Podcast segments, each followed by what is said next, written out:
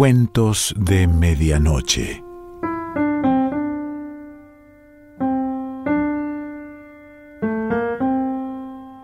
El cuento de hoy se titula La tormenta y pertenece a Kate Chopin.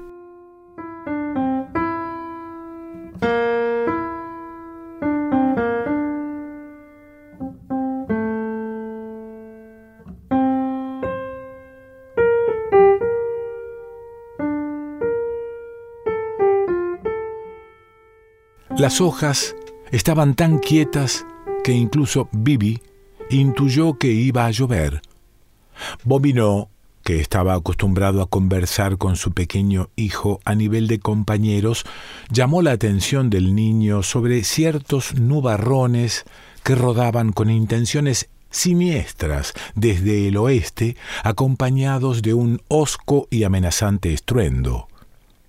Se hallaban en la tienda de Freidheimer y decidieron quedarse allí hasta que la tormenta hubiese pasado. Se sentaron al lado de la puerta sobre dos barriles vacíos. Bibi tenía cuatro años y parecía muy espabilado. Mamá estará asustada, sí, sugirió con ojos parpadeantes. Cerrará la casa. Quizá esté Sylvie ayudándola esta tarde, respondió Bobinot, tranquilizándolo. No, no tiene a Sylvie. Sylvie la ayudó ayer, dijo Bibi con voz atiplada. Bobino se levantó y, dirigiéndose al mostrador, compró una lata de camarones, de los que le gustaban mucho a Calixta. A continuación volvió a su anterior postura en el barril sobre el que se sentó impasible, sosteniendo entre sus manos la lata de camarones mientras se desataba la tormenta. Esta sacudió la tienda de madera y parecía estar abriendo grandes surcos en el lejano campo.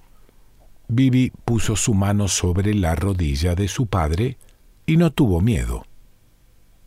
En casa, Calixta no se inquietó por la seguridad de ellos. Estaba sentada junto a la ventana lateral cosiendo frenéticamente con su máquina de coser. Estaba tremendamente atareada y no se percató de la proximidad de la tormenta, pero se sentía muy acalorada y a menudo se detenía para secarse sudor del rostro. Se desabrochó la chaqueta blanca a la altura del cuello, Comenzó a oscurecer y de repente, al darse cuenta de la situación, se levantó rápidamente y fue de un sitio para otro cerrando puertas y ventanas. Afuera, en la pequeña galería de la fachada, estaba colgado el traje de los domingos de Bobinot para airearlo y se apresuró a salir y recogerlo antes de que comenzara a llover.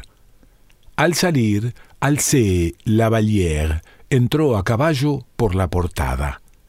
Desde su boda no lo había visto muy a menudo y nunca a solas. Se quedó de pie allí con la chaqueta de Bobino en sus manos y las gruesas gotas de lluvia comenzaron a caer. Alcé condujo su caballo al abrigo de una saliente lateral donde las gallinas se habían apiñado y en cuyo rincón había arados y una rastra apilados. ¿Puedo pasar y esperar en la galería hasta que pase la tormenta, Calixta? preguntó. Pase, monsieur Alcé. La voz de él y la suya propia la asustaron como si saliera de un trance y descolgó el chaleco de Bobinot. Alcé, al subir al balcón, sacó los pantalones y arrebató la chaqueta de cordoncillo de Bibi, que estaba a punto de ser aventada por una repentina ráfaga de viento. Expresó su intención de permanecer fuera, pero pronto se hizo evidente que hubiera sido lo mismo que quedarse en descampado. La lluvia golpeaba contra las tablas en penetrantes cortinas de agua, y él pasó adentro, cerrando la puerta tras sí. Incluso fue necesario poner algo debajo de la puerta para impedir que el agua entrara. Caramba, qué lluvia. No llovía así desde hace por lo menos dos años, exclamó Calixta mientras enrollaba un trozo de saco y Alcé la ayudaba a meterlo en la rendija. Estaba un poco más eh, llenita que antes de casarse cinco años atrás, pero no había perdido nada de su alegría. Sus ojos azules todavía conservaban su tierna cualidad y su cabello rubio, desaliñado por el viento y la lluvia, se ensortijaba más tenazmente que nunca sobre sus orejas y sienes. La lluvia golpeaba sobre el bajo tejado de pizarra con tal fuerza y repiqueteo que amenazaba con abrir una brecha e inundarlos allí mismo. Estaban en el comedor, la sala de estar, el sitio de todo uso. Colindante se hallaba su dormitorio, con el lecho de Bibi junto al suyo. La puerta estaba abierta y la habitación, con su monumental cama blanca, sus contraventanas cerradas, tenía una apariencia oscura y misteriosa. Alce se dejó caer en una mecedora y Calixta nerviosamente comenzó a recoger del suelo las eh, caídas de una sábana de algodón que había estado cosiendo. Si continúa así, Dios sabe si los diques lo soportarán, exclamó ella. ¿Qué tienes tú que ver con los diques? Bastante. Bobinó y Bibi están fuera con esta tormenta. Si al menos no hubieran salido de la tienda de Freidheimer. Esperemos, Calixta, que Bobinó tenga suficiente sentido común como para salir airoso de un ciclón. Ella se alejó y permaneció junto a la ventana con la mirada muy inquieta. Limpió el marco que estaba empapado de vaho. Hacía un calor agobiante. Alcé se levantó y se reunió con ella en la ventana, mirando por encima de su hombro. La lluvia caía a cántaros, impidiendo la visión de cabañas lejanas y envolviendo al lejano bosque en una neblina gris. El juego de los relámpagos era incesante. Un rayo cayó sobre un alto acedaraque a la orilla del campo. Llenó todo el espacio de una luz deslumbradora, y el estallido parecía invadir las mismísimas tablas del suelo de madera sobre el que permanecían de pie. Calixta se tapó los ojos con las manos y dando un grito se tambaleó hacia atrás. Alcé la rodeó con su brazo y por un instante la atrajo junto a él poco a poco. ¡Rayos! gritó, liberándose de su brazo y retirándose de la ventana. La casa será la próxima, si al menos supiera dónde está Bibi. No podía tranquilizarse, no podía estar sentada, Alcé la agarró por los hombros y miró su rostro. El contacto de su cálido y palpitante cuerpo al tenerla inconscientemente abrazada despertó en él todo el antiguo apasionamiento y deseo por sus carnes. Calixta, dijo él, no te asustes, nada puede suceder. La casa es demasiado baja para ser alcanzada, con tantísimos árboles altos alrededor. Vaya, no vas a estarte quieta. Di, ¿no? Él le retiró el cabello de su rostro acalorado y sudoroso. Sus labios estaban tan rojos y húmedos como los granos de una granada. Su blanco cuello y un vistazo a sus firmes y abundantes senos lo trastornaron poderosamente. Cuando ella levantó la vista y lo miró, el miedo que anidaba en sus ojos azules dio paso a un soñoliento destello que inconscientemente delataba un deseo sensual. Él la miró a los ojos y sin más preámbulos con un beso selló sus labios. Le traía a la memoria Asunción. ¿Te acuerdas en Asunción, Calixta? le preguntó en voz baja, quebrada por la pasión. Sí, ella se acordaba, pues En Assumption él la había besado y besado y besado, hasta que su sensatez estuvo a punto de fallarle, y para salvarla recurrió a una huida desesperada. Aunque ella no fuera una paloma inmaculada en aquellos días, todavía estaba sin mancillar, una criatura apasionada, cuya indefensión se había convertido en su mejor defensa, contra la cual su honor le prohibía aprovecharse. Ahora bien, en aquel momento, sus labios parecían en cierta manera aptos de ser degustados, así como su redondo cuello blanco y sus aún más blancos senos no prestaron atención al estrépito de los torrentes, y el fragor de los elementos la hacían reír mientras yacía en sus brazos.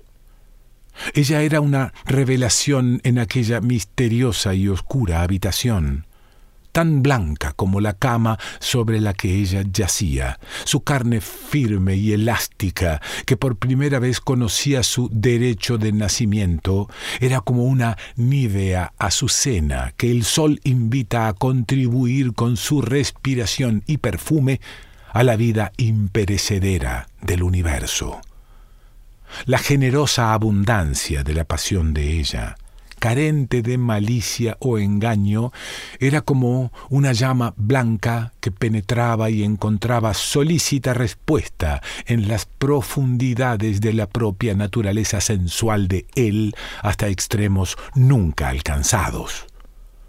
Cuando él acarició sus pechos, estos se le ofrecieron en un éxtasis estremecedor, invitando a sus labios.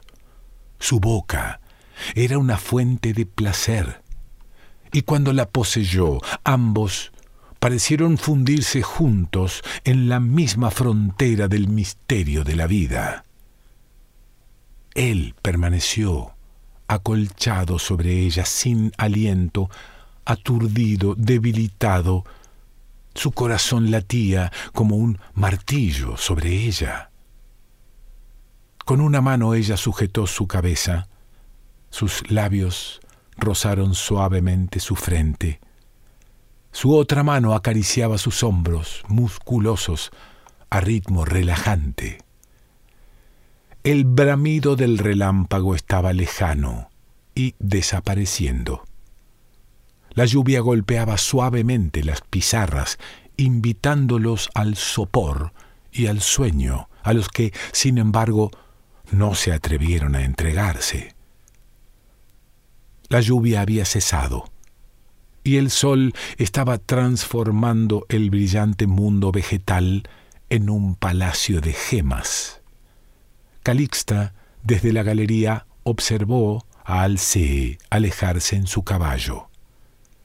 Él se volvió y le sonrió con un rostro radiante, y ella levantó su preciosa barbilla al aire y se rió sonoramente. Bobino y Bibi, que caminaban con dificultad a casa, se detuvieron junto a la cisterna para limpiarse un poco. Caramba, Bibi, ¿qué dirá tu mamá? Debería darte vergüenza. No deberías llevar puestos esos pantalones buenos. Fíjate en ellos.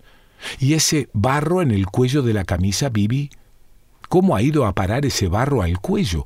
Nunca he visto a un chico igual. Bibi era el retrato de una patética resignación. Bobino era la personificación de la más seria solicitud mientras se esforzaba por quitar de su propia persona y de la de su hijo las huellas de su caminata por los enfangados caminos y a través de los encharcados campos.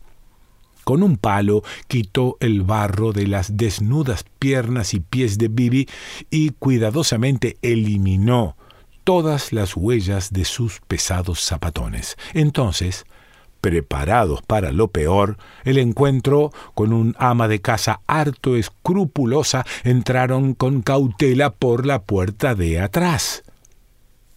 Calixta estaba preparando la cena. Había puesto la mesa y le caían gotas de café en la lumbre. Se levantó de un salto cuando ellos entraron. Oh, Bobby, no, estás de vuelta, caramba. Estaba tan intranquila.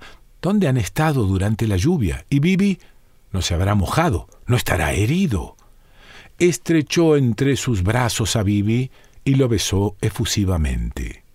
Las explicaciones y disculpas que Bobino había estado componiendo a lo largo del camino se apagaron en sus labios cuando Calixta lo palpó para ver si estaba seco y pareció no denotar sino satisfacción porque hubieran regresado sanos y salvos.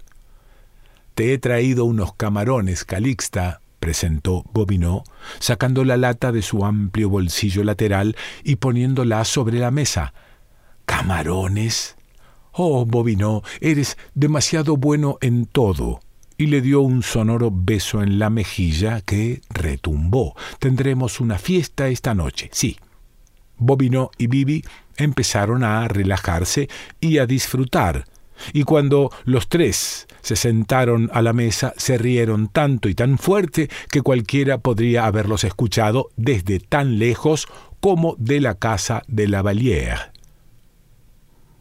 Aquella misma noche, Alcé Lavalière escribió a su esposa, Clarisse.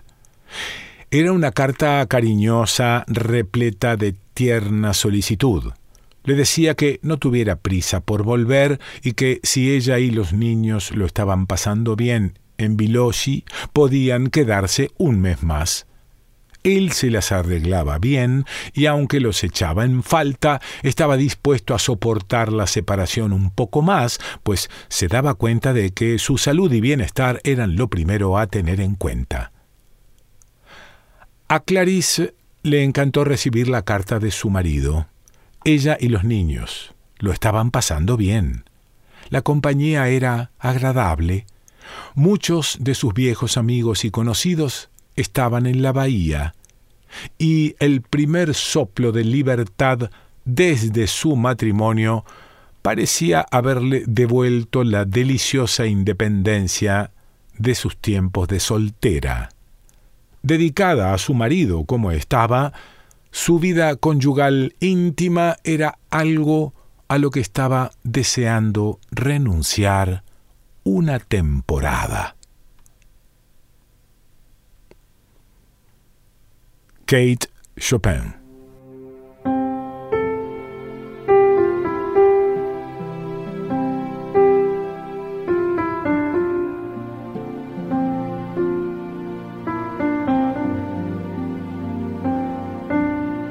Cuentos de Medianoche.